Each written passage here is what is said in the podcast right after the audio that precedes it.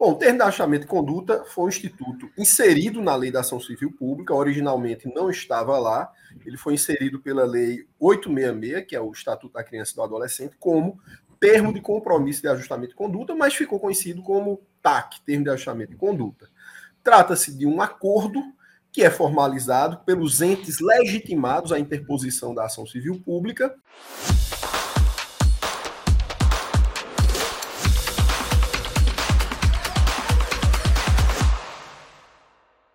Olá, esse aqui é o Direito Ambiental na Prática, o DAP.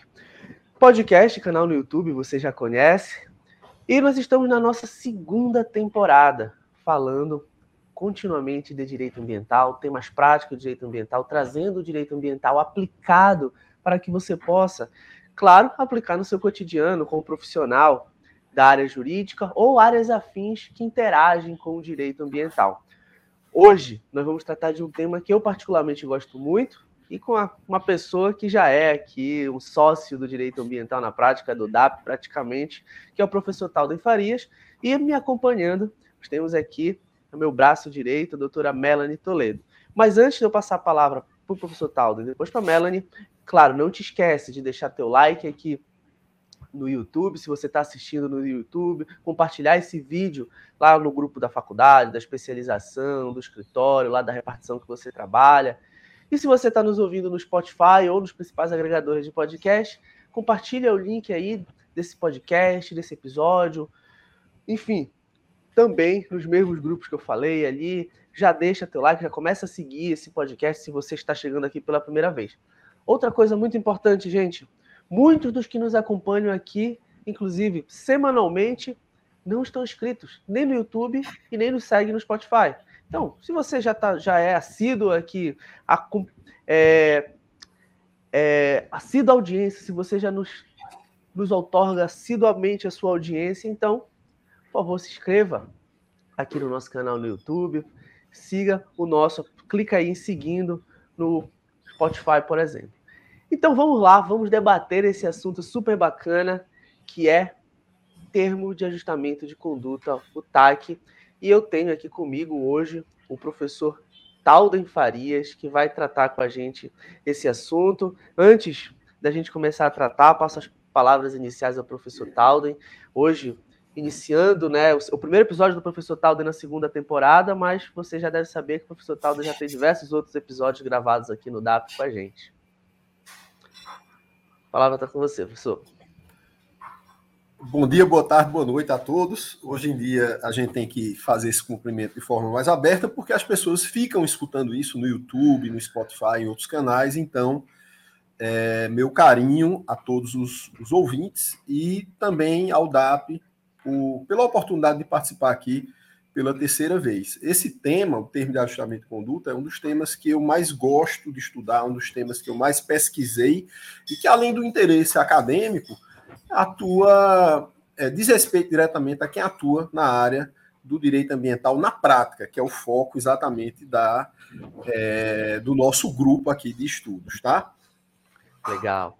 Melanie, a palavra está com você, diga seu oi aí para o pessoal que está aqui no DAP. Olá, bom dia, boa tarde, boa noite para todos que nos assistem. Eu, é meu segundo episódio aqui no DAP. É uma honra poder participar desse episódio não só com o Dr. Tiago, mas principalmente com o professor Talden Farias, que é um exemplo, um ídolo para mim. E esse tema realmente tem muita importância para quem nos ouve. Fiquem atentos. Legal. Então, bem, todos vocês já nos conhecem e já conhecem bem aí a trajetória e, e os adjetivos do professor Talden, do meu e da Melanie. Então, vamos iniciar o que interessa aqui. Vamos fazer logo a primeira pergunta ao nosso professor, considerando, professor, também que nós temos aqui muitos ouvintes, espectadores que estão nas cadeiras de graduação, estão iniciando a sua jornada. Então, a gente começa por baixo, ali pela base o que, que é o TAC? O que, que é um termo de ajustamento de conduta? Aí você já aproveita e explica a natureza jurídica, previsão legal. Essa pergunta é um verdadeiro combo, né? Mas, mas vamos lá. Bom, o termo de ajustamento de conduta foi um instituto inserido na Lei da Ação Civil Pública, originalmente não estava lá, ele foi inserido pela Lei 866, que é o Estatuto da Criança e do Adolescente, como termo de compromisso de ajustamento de conduta, mas ficou conhecido como TAC, termo de ajustamento de conduta. Trata-se de um acordo que é formalizado pelos entes legitimados à interposição da ação civil pública, desde que sejam os entes, é, os órgãos públicos, portanto, não só o Ministério Público, ele teria essa legitimidade, como também a Defensoria Pública, é, as autarquias, as fundações públicas, a administração direta e daí por diante. Trata-se de um acordo que obedece determinadas formalidades e que é publicado e passa a ter é, o valor de sentença judicial. Ele é um título executivo extrajudicial, certo? Portanto, essa é a natureza jurídica dele e que tem, ao meu ver, uma grande vantagem, que é a seguinte: a gente é, reduz de forma abrupta a, o processo de conhecimento, de tal forma que, às vezes, em poucas semanas, em poucos meses, a gente consegue pôr fim a uma demanda que no Poder Judiciário demoraria anos, às vezes até 10, 15, 20 anos ou mais, já que as demandas ambientais, especialmente, elas são muito complexas e, portanto, também muito demoradas. Então, a vantagem do TAC é exatamente permitir essa celeridade e essa flexibilidade a partir de uma negociação. Outra coisa que eu queria destacar por último, uh, quando se negocia e se chega a um termo, normalmente a pessoa quer cumprir, diferentemente de alguém que se depara com a sentença que lhe é contrária. Então, essa pessoa vai recorrer, vai até o Supremo, depois vai ter toda aquela discussão, discussão na fase de cumprimento de sentença. Então, o ano é diferente, porque é, aquele TAC é um acordo que naturalmente foi construído pela vontade de todas as partes envolvidas. Então, a, a chance de resolutividade certo, é muito maior do que, por incrível que pareça, do que a de um processo judicial transitado em julgado. Excelente, professor. É, é um ponto básico, antes de passar a palavra para a Melanie, né? É, na verdade, tem mais uma pergunta antes de passar a palavra para a Melanie, mas é, é, um, é, um, é, engraçado que quando, por exemplo, a gente vai dar aula né, sobre tutelas de direitos difusos, coletivos individuais homogêneos, e a gente fala dessa, desse surgimento do hoje, né, conhecido como TAC, na Lei 7347 de 85, a gente precisa explicar todo esse microsistema normativo que é afim à legislação, que é, montou essa coxa de retalhos, no bom sentido, claro, que é a 7347 de 85, e os alunos às vezes estranham, mas professor, o que, que tem a ver, né?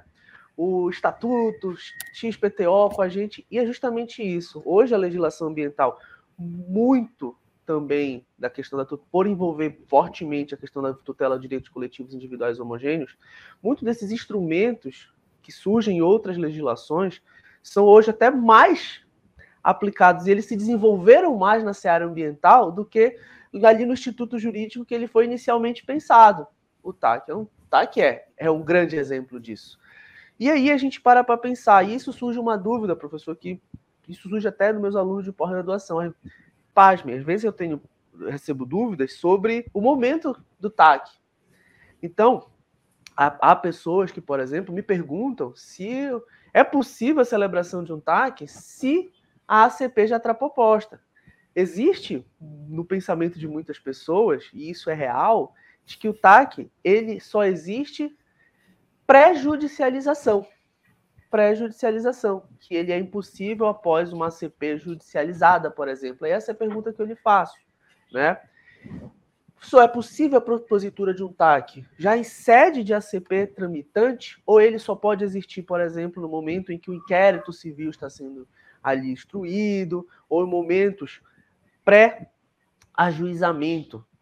Ou seja, ele não faz parte do arcabouço, por exemplo, quando a própria ACP já foi proposta. A gente já sabe que a resposta é, é, negativa, mas aí o professor pode explicar melhor, até porque ele é previsto na própria Lei 7347, que é a lei da ACP. Bom, é, essa, essa, é uma discussão extremamente relevante e que eu, é, embora não seja processualista, eu sou adepto da, da instrumentalidade, ou seja, o, o objetivo ele é mais importante do que o formato. o TAC ele é um instrumento de promoção de acesso à justiça.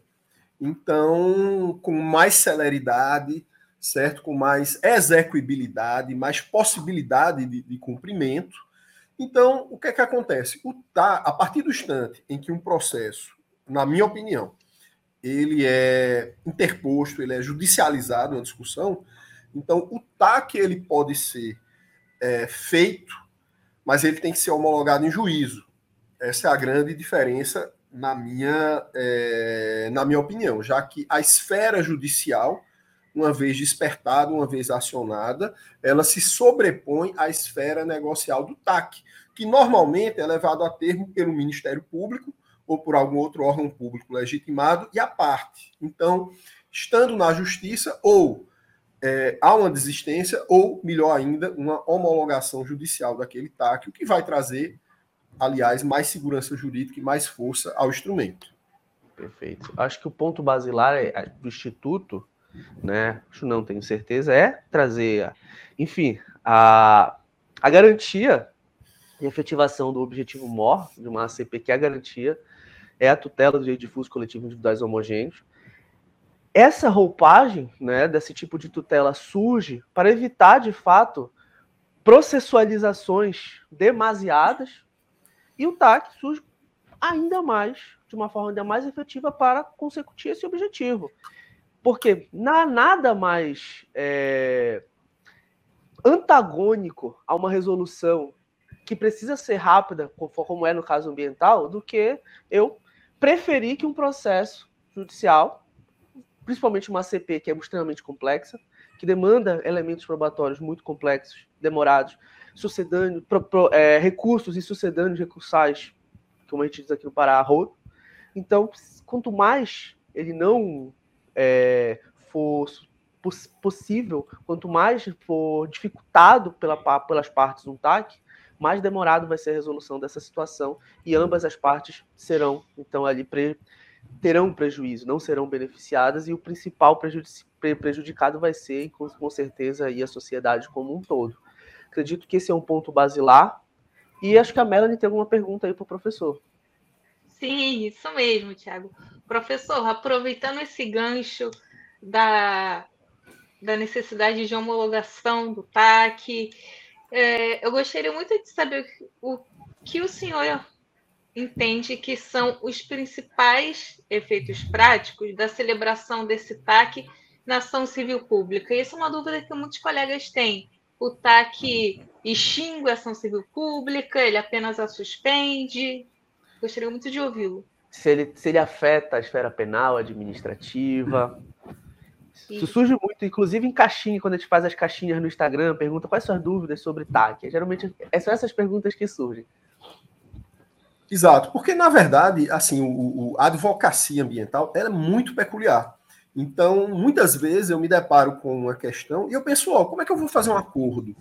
Enquanto que um advogado é, de uma formação mais tradicional, ele já pensa em interpor uma ação judicial, enquanto nós pensamos em evitar uma ação judicial certo? Então, isso passa muitas vezes pelo TAC. Ah, e nós sabemos, pela Constituição Federal de 88, a responsabilidade jurídica em matéria ambiental ela se dá de forma simultânea e independente nas esferas administrativa, civil e criminal, pelo mesmo fato, de maneira simultânea e independente. Então, faz todo sentido esse questionamento, porque, afinal de contas, se é o mesmo fato que dá origem àquela responsabilização, então, eu me comprometo na esfera é, de um TAC, certo? Por recuperar um dano. Quais os efeitos que aquilo vai ter na ação civil pública ou nas demais esferas de responsabilização do direito? Então, de maneira rápida, eu vou tentar é, traçar aqui é, esse caminho. Bom, veja só, suspende ou não a ação civil pública. Bom, primeiro, existem TACs que são firmados em paralelo a uma ACP já proposta, e aí a gente tem que ver o seguinte: esse TAC ele atende a uma a todo o objeto da ação civil pública proposta ou a somente parte dele? Porque às vezes naquela discussão, por exemplo, o Ministério Público está questionando quatro itens ou três itens. Então a parte diz: olha, vamos fazer um acordo em relação ao item A e B. E a parte, ou seja, a parte que vamos fazer aqui uma é, e a parte controversa ela seguiria na ação civil pública. Então, isso é uma primeira modalidade em que o TAC só abrange parcialmente o objeto da ACP. A outra modalidade é o seguinte: o TAC, ele às vezes ele é resolutivo no ato da sua assinatura, porque o seu cumprimento é fácil. Por exemplo, pagar um valor determinado, é, assumir a obrigação de deixar de fazer de. Agora, quando existe a obrigação, por exemplo, de recuperar uma área que foi contaminada quimicamente, ou é, reflorestar uma área que teve sua vegetação suprimida, então muitas vezes o próprio Ministério Público e o Poder Judiciário ele prefere aguardar, suspender a tramitação e é, aguardar a, o cumprimento da obrigação para depois o processo, o TAC, o próprio processo judicial, ele ser é, arquivado plenamente. Então, nós teríamos aí essas duas situações, tá? Eu acho que ficou mais um item faltando, é, Tiago. É, os efeitos, se existe efeito na esfera penal e administrativa. Bom, vamos lá. É, em princípio, o TAC ele daria conta da esfera cível de responsabilidade, certo? Esse é o primeiro ponto, esse a gente já pode tocar com 100% de certeza. Ao meu ver, nada impede que ele também abranja a esfera é, administrativa de responsabilidade, porque essas esferas elas estão ligadas. Então, é, naquela negociação, a gente pode envolver, por exemplo, uma é, uma penalidade administrativa, como advertência, multa, embargo. O interessante nesse caso seria chamar o órgão responsável, órgão licenciador, para fazer parte do TAC, porque isso garantiria uma segurança jurídica maior até para a própria parte interessada, certo? Então, é, ou seja, dependendo da construção do TAC, não há problema nenhum, pelo contrário, é algo comum, é algo corriqueiro, ele pode sim abranger a responsabilidade administrativa ambiental. É, o interessante é que fique claro, porque às vezes, não, olha, eu estou é, interpretando que ficou, que constou no TAC, sim, mas em nenhum momento o TAC fala nisso. Então, é, é, seja expresso, seja explícito. Em relação à responsabilidade criminal, as discussões teóricas aí são maiores, há uma divergência doutrinária maior. Eu, particularmente, é, entendo que a responsabilidade criminal em matéria ambiental ela tem uma, ela atende uma função clara que é a de dar suporte à atuação administrativa. Eu sei que para um penalista tradicional isso soa contraditório, porque é, o direito penal é a última esfera de responsabilização, a última ratio do direito. Então, é, se eu tenho uma esfera superior, como é que ele vai servir de acesso a uma atuação administrativa, por exemplo? Né? Então, mas o que é que acontece? A gente tem de quebrar esses paradigmas antigos, certo? E raciocinar de uma outra forma. Porque, olha só, se alguém que comete um dano ambiental se adianta, firma um TAC, certo? E recupera o dano, então, é, essa pessoa, ao meu ver, certo? E se eu fosse o juiz, é, eu entendo que isso deveria, poderia e deveria ter consequências sobre a responsabilidade penal, sim, certo? Eu entendo que sim. Especialmente se ele se adianta, tá? Agora, por exemplo, vamos imaginar outra situação. É, ele é condenado criminalmente e aí ele recupera. Aí tem outra discussão, olha, mas ele só recuperou porque ele foi condenado, então isso não deveria servir para isenção de responsabilidade ou de pena, mas só para é, como atenuante da pena. Existe essa discussão também. Então, na verdade, é, eu diria que a discussão dos reflexos do TAC no direito penal, ela é um pouco mais ampla e também ela requer a, o seu cumprimento. Alguém fez um TAC, tem um ano para fazer alguma coisa, mas ainda não fez nada, é, a gente pode até pedir a suspensão do processo, mas não a, a aplicação, a isenção de responsabilidade, por exemplo. Perfeito. Professor, nós sabemos ali, com base no artigo 5 da Lei 7347, que nessa ordem, né, Ministério Público, Defensoria Pública, é, entes federativos e órgãos e é, entidades da administração pública indireta e associações civis podem propor a ação civil pública. Todos eles também, assim como são legitimados a propor a ACP, são legitimados também para celebrar, chamar a parte ré para celebrar um TAC, ou eu tenho uma certa limitação dentro desses legitimados? É interessante que durante muito tempo se falava que TAC é com o Ministério Público. De fato, essa bandeira foi disseminada pelo parquê no Brasil inteiro. Agora, pela letra da lei, claramente, os entes públicos legitimados à ACP, eles são também legitimados à assinatura do TAC. Então, autarquias, fundações públicas, agências, administração direta. Por exemplo, um exemplo de órgão público, inclusive órgãos públicos despersonalizados. Por exemplo, na maioria dos lugares, o PROCON ele não tem personalidade jurídica própria. Na Secretaria Municipal do Meio Ambiente também tem a prefeitura. A própria Defensoria Pública, ela se enquadra nesse rol. E todos esses entes possuem legitimidade para celebrar TAC.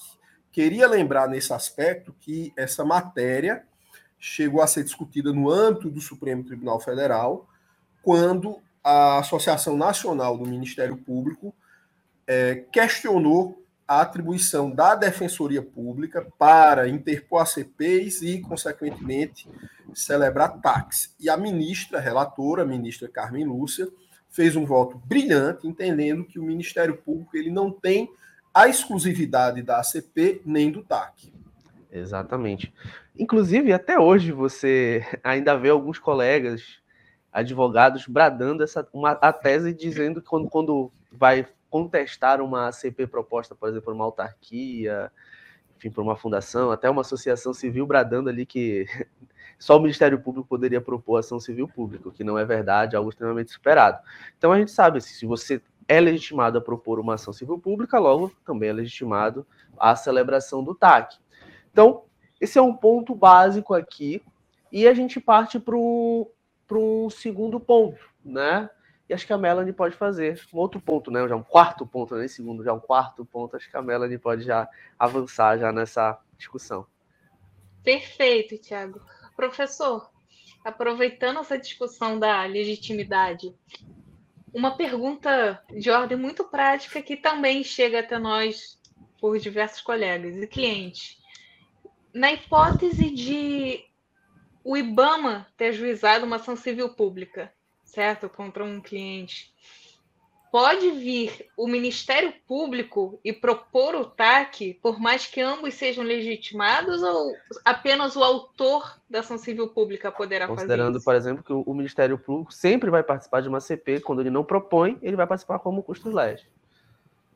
Isso. Exato, perfeito. Inclusive, ele tem de ser é, é, notificado, porque, enfim, ele tem o direito a recorrer, né? ele pode, inclusive, assumir numa determinada altura do processo, a condição de parte, além da de fiscal da lei que ele desempenhava antes. Então, veja só, é, esse é um tema que eu gosto muito e que tem ainda algumas divergências, tem ainda um certo espaço a ser construído, certo? Eu entendo o seguinte: se tem uma ação civil pública, a, por, proposta pelo IBAMA, o MPF ele pode celebrar um TAC diretamente com a parte. Claro, se o IBAMA participa, melhor ainda, porque está tudo resolvido. Agora, ele vai levar aquilo em juízo, certo? E aí o IBAMA pode concordar, tudo ótimo. Agora, se o IBAMA discorda e ainda assim o MPF mantém aquela postura de levar a termo aquele acordo, então vai depender do juiz homologar ou não. O juiz homologando, o, MP, o IBAMA ele poderá apelar daquela decisão, certo? Mas eu entendo que existe essa mobilidade. Da mesma forma, por exemplo, o TAC celebrado pelo IBAMA, certo? Eu entendo que a multa de execução pode ser feita pelo MPF, ou vice-versa, certo? desde que haja um interesse. Quando eu falo desde que haja um interesse, se for um MPF, é uma matéria ambiental, então faz todo sentido que o IBAMA, por ser autarquia federal ambiental, também participe. Agora, imagine a seguinte é, situação: o TAC é, tinha uma cláusula de multa ambiental, aí chega o PROCON do município querendo executar, não porque ele não tem pertinência temática, então tem que ter uma pertinência temática, mas haveria sim essa possibilidade de mobilidade das partes interessadas, pelo simples fato de não se tratarem dos titulares é, materiais daquele direito. Há uma substituição processual ali, uma legitimação extraordinária, de tal maneira que é, são detentores processuais, momentâneos, episódicos. É, o, o, o, direito, na verdade, é da coletividade. Então, essa coletividade, ora é representada pelo MPF, ora pela DPU, ora pelo IBAMA e ora outro, por, pelos outros órgãos legitimados. Legal, professor. E esse objeto, o que, que pode ser pactuado? Agora de um pouco mais prático. O que, que pode ser pactuado em um TAC? Então, claro que a gente não vai falar caso a caso, mas, claro, é, criando hipóteses, hipóteses, hipóteses. Mas em termos de linhas gerais, o TAC ele é limitado ou não existe uma limitação? Ele pode, é, ele pode ser trabalhado a partir daquilo que as partes debaterem, ele, as partes têm ampla autonomia para debater isso ou existem limitações em relação a esse objeto do TAC? Essa é uma pergunta extremamente importante, porque durante muitos anos eu participei de debates é, em congressos de direito ambiental, de processo coletivo, em que muita gente ainda defendia que não se podia fazer acordos em matéria ambiental, mesmo quando esses acordos eram celebrados assim diuturnamente, muitas vezes por dia, Brasil adentro.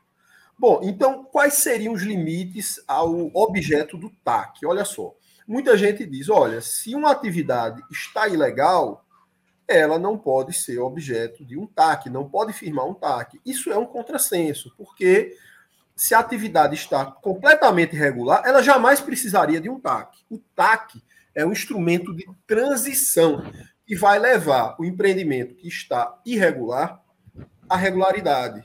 Consequentemente, é, é comum no, no TAC a gente se permitir uma atividade que não esteja completamente regular, desde que ele assuma determinados contornos, determinadas condicionantes, e inclusive que tenha um prazo para ele se adequar. Porque a grande finalidade é essa. Eu entendo e sempre defendi isso, que a política ambiental deve ser uma grande mãe, que chama e que dá oportunidade para os seus filhos se regularizarem. O TAC é um instrumento que cumpre essa função. Então, aquela empresa, por exemplo, que está irregular, ela faz um TAC para ter um prazo para poder se regularizar. Então, vamos imaginar o seguinte: um exemplo simples. É uma casa de show, com bar, com restaurante, não tem um conjunto acústico. Mas, ao mesmo tempo, se eu fechar aquela atividade, ela não vai ter dinheiro para fazer as mudanças que ela precisa. Então, a gente pode fazer um TAC estabelecendo: olha, você tem até tanto tempo para apresentar um projeto acústico, aprovado, você vai ter tanto tempo para executá-lo. Enquanto isso, você funciona a parte de bar, de restaurante e funciona com som mecânico, por exemplo, que é mais fácil de controlar do que o som ao vivo. É, ou, ou seja, estabelece-se determinadas condições que são fruto de uma negociação no caso concreto. Só o caso concreto é que a gente vai poder saber que caminho seguir, porque não existe uma receita de bolo para o TAC. Cada situação é uma situação própria. Perfeito. Antes de passar a palavra para a Melanie, é, é, fundamental essa sua fala em um outro aspecto, professor, é o nosso papel enquanto advogado de conscientização do cliente. Nós que estamos na lida, na labuta, e vivenciamos né, situações de TAC diuturnamente, é, percebemos muitas vezes que o cliente chega, ah, mas a gente pode fazer aquele acordo lá e, e depois a gente vê no que vai dar. Muitos ainda veem o TAC, e isso é, é um ponto fundamental para que ele não se banalize. Ele, por muito tempo, também seguiu esse caminho. Talvez hoje, por isso, os legitimados, principalmente o MP, sejam mais rígidos e não sejam tão flexíveis em algumas negociações, porque muitos ainda interpretam assim, ah, já fiz o TAC e pronto. Pronto, o TAC já fiz, é como se eu tivesse sido, é, a minha responsabilidade tivesse sido afastada, como eu não precisasse fazer mais nada, porque assinei um documento que é para inglês ver, fictício, né, um, um, documento. Então, muitas vezes, às vezes já chega um cliente para nós com, com TAC sendo executado judicialmente ali, para que ele seja para que ele cumpra o que está no TAC, ele, ah, mas eu já, ou então, outras demandas relativas a isso, ah, mas eu assinei um TAC há, há 10 anos atrás, só agora. Sim, só agora que eles estão vindo atrás de você, que, que ele questionando esse cumprimento. A entender que o TAC também não é um bálsamo. Então você precisa um bálsamo miraculoso que vai livrar a sua cara, desculpa a informalidade. Mas você precisa entender, e você, advogado aí que nos assiste, nos ouve, entender que você precisa conscientizar o seu cliente que se trata de um instrumento muito sério, que demanda estratégia para você conversar com o órgão ministerial, com outro legitimado que seja, com a administração pública, caso você esteja participando, e a gente aconselha sempre que a administração pública participe, caso ela não seja a propositora da CP, mas que ela participe também desse diálogo envolvendo o TAC, quando pertinente, para que seja um instrumento robusto e que seja plausível a sua execução. Você está ali pactuando, celebrando uma elementos que você vai se obrigar com termos que você vai ter que cumprir. Então, você ali no caso o cliente. Então, esse momento você precisa entender que aquilo ali vai fazer parte do seu planejamento, fazer parte da execução da, da, da, sua, da operação do seu negócio, da execução do seu plano gerencial, enfim. Perfeito. Não é um milagre, assinei, pronto, estou livre. Então, os advogados precisam conscientizar o cliente que ele não vai só no, livro a cara, já assinei, porque nós vimos muito isso. Muitos colegas agindo de uma forma errada, tá? E não estou criticando a advocacia, muito pelo contrário, mas há situações que chegam até nós foi celebrado um TAC em que o colega advogado aceitou todos os termos do MP, pronto, ali o cliente ficou tranquilo, e achando que, pronto, só por ter assinado aquilo, pronto, nunca mais ele ia ouvir falar daquela situação. E não é o fato, né? Então, esses são pontos fundamentais. É necessário conscientizar o cliente ali de que o TAC é um instrumento muito sério e deve ser cumprido em seus termos, observados os seus termos, por isso, estrategicamente deve ser pensado os seus termos. Melanie, você tem perguntas? Sim, primeiro, excelente colocação, Tiago. É exatamente isso que a gente vê no dia a dia. Professor, uma vez que as partes firmam o TAC, uma vez que ele é celebrado, homologado, é possível que o particular desista do TAC? O que acontece se ele não cumprir ou desistir? Nesse caso que o Tiago falou, ah, celebrei há tanto tempo, não tenho mais interesse. O, o que acontece? Veja como esse assunto tem vários pontos interessantes. Cada um desses, com certeza, daria pelo menos uma tese de doutorado. Bom, veja só. É, o direito do arrependimento, nesse caso, é complicado, porque ele assinou um documento que perfez um, um, título executivo extrajudicial. Então tem lá uma multa, tem lá outras combinações, porque é da natureza do TAC, necessariamente, ele tem uma combinação, ele tem uma reprimenda, uma cláusula penal ao seu descumprimento. Senão, não é TAC. Então, é, o que é que acontece? Ele pode justificar caso de força maior, uma razão é, pessoal ou da natureza que justifique o seu não cumprimento. E aí ele teria o seguinte caminho a seguir: ele pode pedir mais prazo, certo?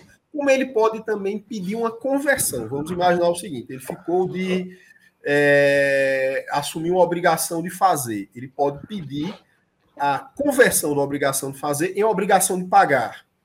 Mas simplesmente desistir, eu não quero, como se o TAC fosse uma brincadeira, evidentemente, eu entendo que isso não é possível. Agora, você pode pedir mais prazo ou pedir uma mudança de objeto. Fora isso, o que é que pode ser feito, Melanie? Tem até uma decisão do ministro Fux a esse respeito muito interessante, em que uma das partes comprovou é, que fez o TAC sob coação.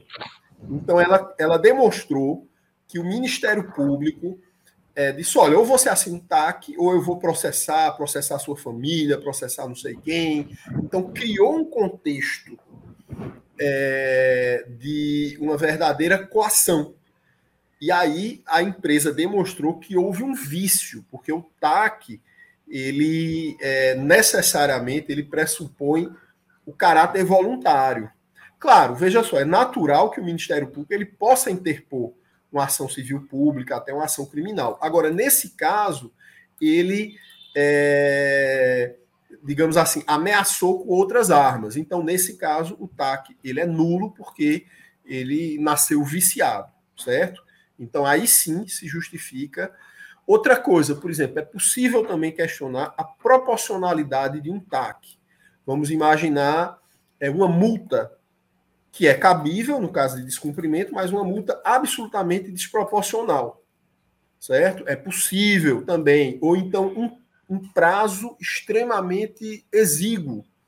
Uh, uma obrigação que requer seis meses, você assume o TAC coloca lá um mês e é impossível você executar aquela obrigação num prazo tão curto. Então, esses detalhes, eles podem ser discutidos e podem ser revistos, inclusive judicialmente. Agora, simplesmente não, não quero, então é desconhecer é, exatamente na linha do que o nosso querido Tiago falou, é desconhecer a função do TAC e a importância que ele tem.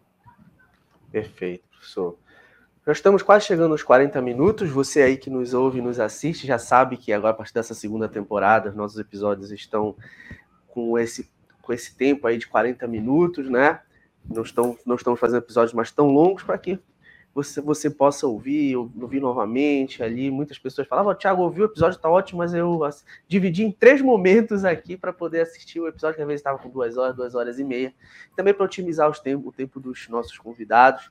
E a gente tem uma última pergunta para o professor. Depois a gente vai falar um pouco ali do, do, do, dos seus livros, professor, que é sempre bom falar lá dos seus livros, como a gente fala sempre, se tá, tá vendendo, está esgotado, sempre bom falar aqui dos livros.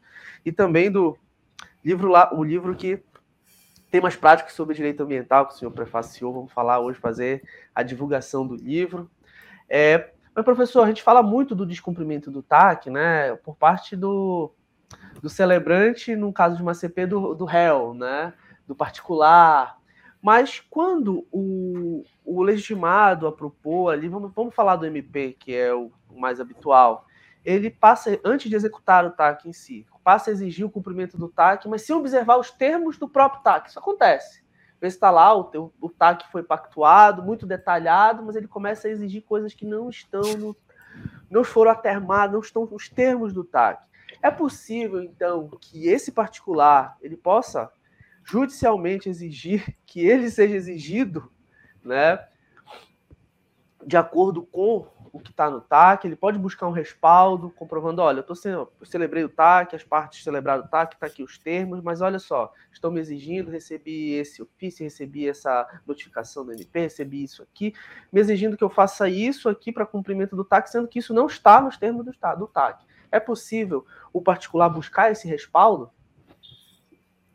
É perfeitamente possível. Acho que a última instância que nós devemos é, recorrer é exatamente o Poder Judiciário. Então, não é incomum casos em que é, existe uma divergência é, interpretativa em relação ao objeto, em relação às cláusulas do TAC.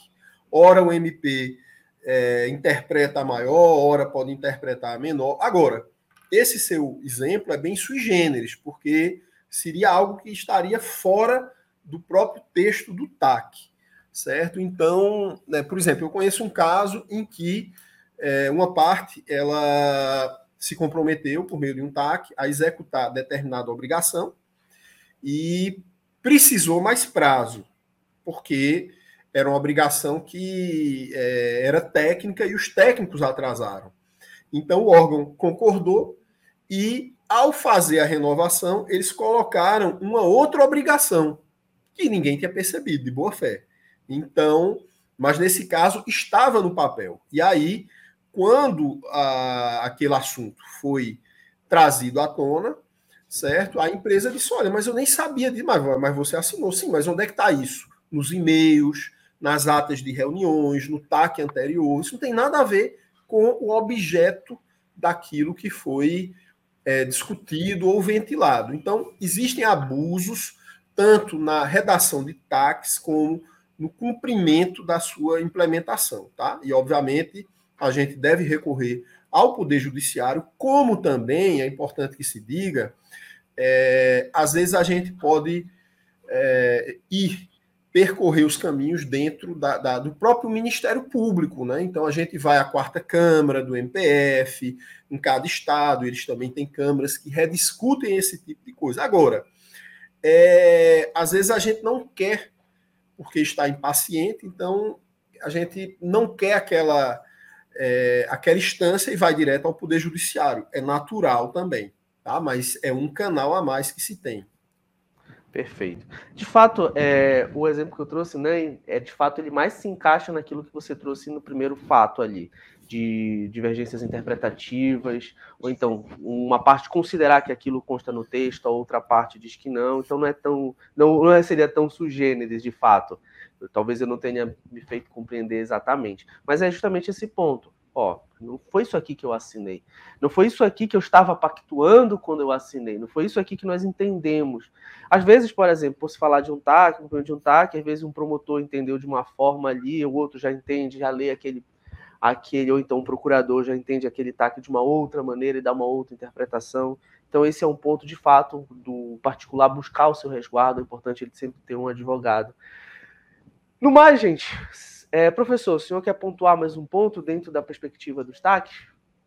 Não, só queria destacar aqui um, um, segundo item, que é o um último item, na verdade, que é o seguinte: é, o TAC ele se encontra dentro dessa perspectiva de resolução negociada de conflitos, onde a gente tem a mediação, a própria arbitragem, claro, cada um desses mecanismos com suas próprias características. Então, hoje em dia, isso é cada vez mais usado. Tem uma frase do famoso Santiago Dantas que ele dizia: olha existem questões que são tão importantes, mas tão importantes, que não devem ser decididas por um juiz, por um único juiz. Então, é, é interessante porque muitas vezes a, o TAC, ele, claro, existe o TAC que é feito de forma apressada, também, né? Cada situação é uma, é uma situação, mas muitas vezes ele é precedido de toda uma discussão, de uma análise técnica, com muito mais partes.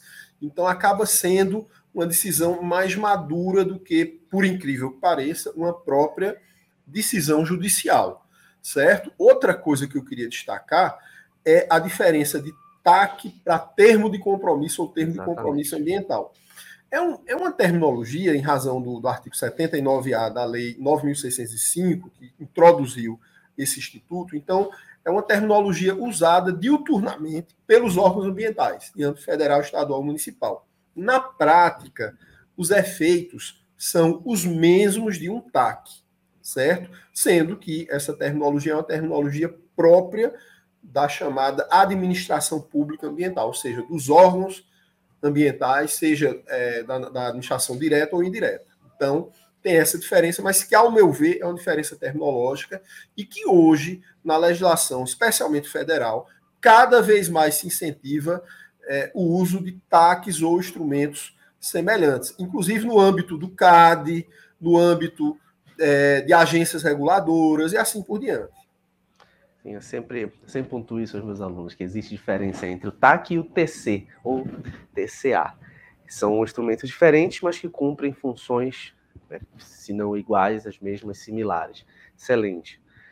Professor, é, muito obrigado por você estar aqui com a gente mais uma vez. Melanie, muito obrigado por estar mais uma vez com a gente. Professor, eu queria que você falasse mais uma vez aqui deste livro aqui, ó. Licenciamento Ambiental, Aspectos Teóricos e Práticos. Que edição está? Essa aqui, eu tenho várias, eu tenho desde a segunda aqui. É, aqui com a dedicatória, se eles está à venda, se existe exemplares, se vai ter que esperar a próxima edição.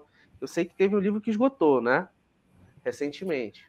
Exatamente, foi, foi a oitava edição do livro de licenciamento ambiental. Esse livro vende muito, na verdade, ele era para estar tá já na décima edição, porque durante dois anos eu segurei o livro em duas oportunidades distintas, porque estava para sair a Lei Geral de Licenciamento é, e o outro que estava para sair a Lei Complementar 140, que saiu um certo dia. Né? Então, olha aí, o, licenciamento ambiental, aspectos teóricos e práticos. Inclusive, esse livro ele trata também do tema da nossa discussão de hoje. É, porque muitos conflitos envolvendo o licenciamento, eles também são é, solucionados por meio de TAC ou de termo de compromisso ambiental. Seja é, uma cláusula irregular, seja, é, enfim, uma pendência qualquer que exista em relação àquele licenciamento ambiental. Às vezes até uma dúvida que existe no que diz respeito ao licenciamento ambiental. Então, por exemplo, o empreendedor é, ele faz um TAC para complementar o seu estudo, para é, fazer uma outra contrapartida, é, e a lógica do TAC é a lógica da regularidade, ou seja, veja, veja que coisa interessante. É, o TAC ele tem um pressuposto. Aquela atividade ela é regularizável. Por exemplo, vamos imaginar que alguém começou a construir um loteamento em área de praia. Seria possível em alguma situação? Não. É impossível você fazer um loteamento na área de praia mesmo, certo? Então não pode ter TAC ali. Agora, existe uma empresa que fez um loteamento é, e não tinha licença ambiental.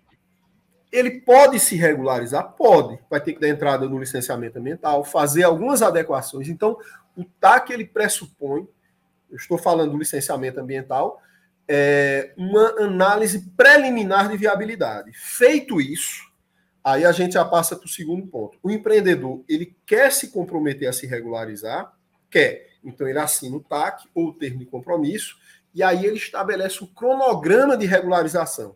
E nós do direito ambiental, principalmente nós advogados da área ambiental, o nosso objetivo é esse: é trazer o empreendedor da irregularidade para a regularidade ambiental.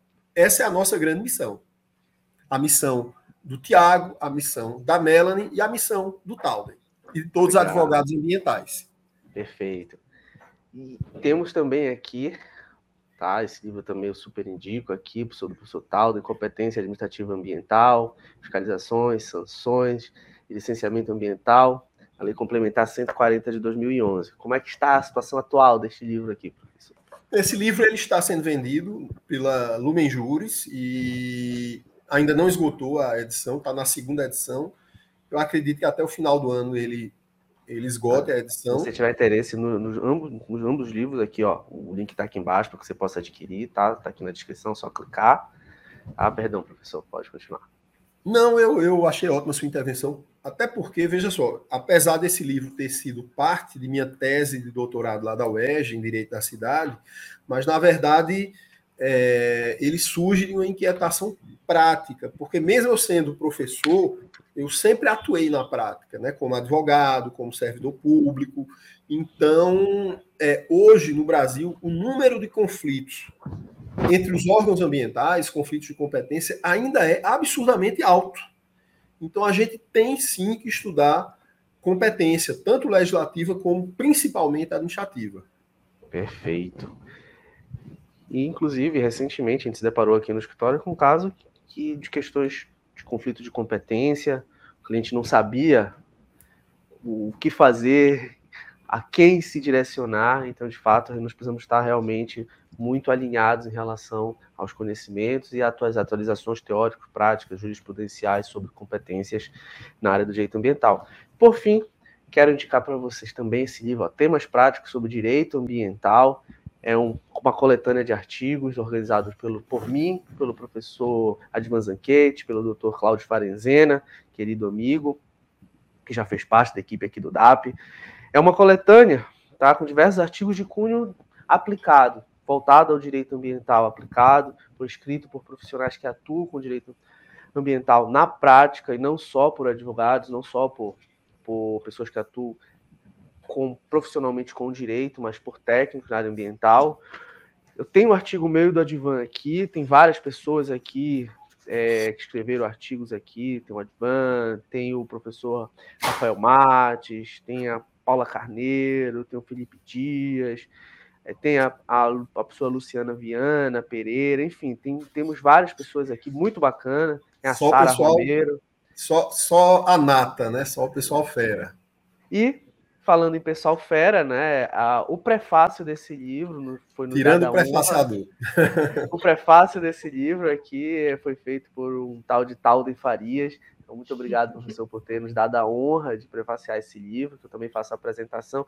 Se também tiver interesse, o link está aqui embaixo.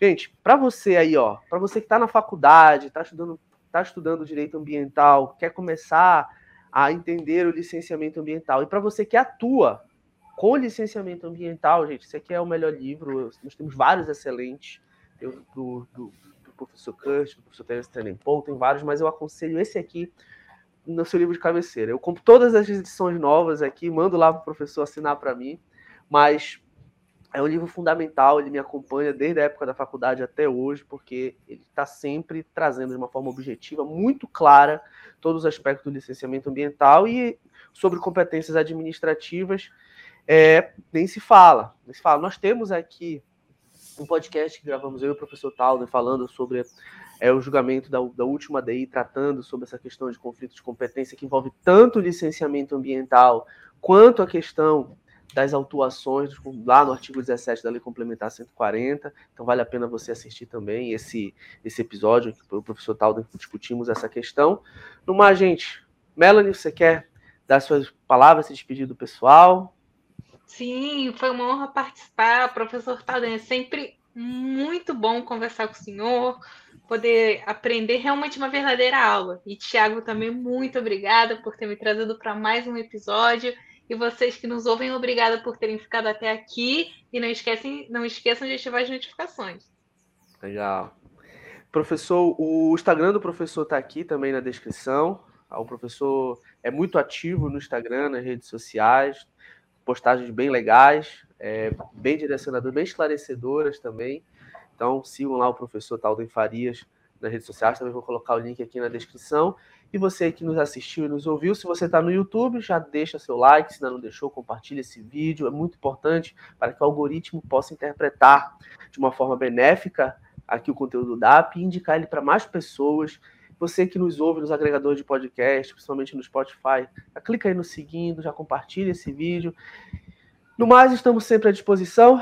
Até mais, até o nosso próximo episódio. O professor Talden estará aqui em breve conosco, com toda certeza, porque eu não deixo o professor Talden em paz. Sempre estou ali com uma inquietação, sempre tenho um convite para ele. Gente, forte abraço, até o próximo episódio. Alegria, obrigado, obrigado, é. Tiago, obrigado, Melanie.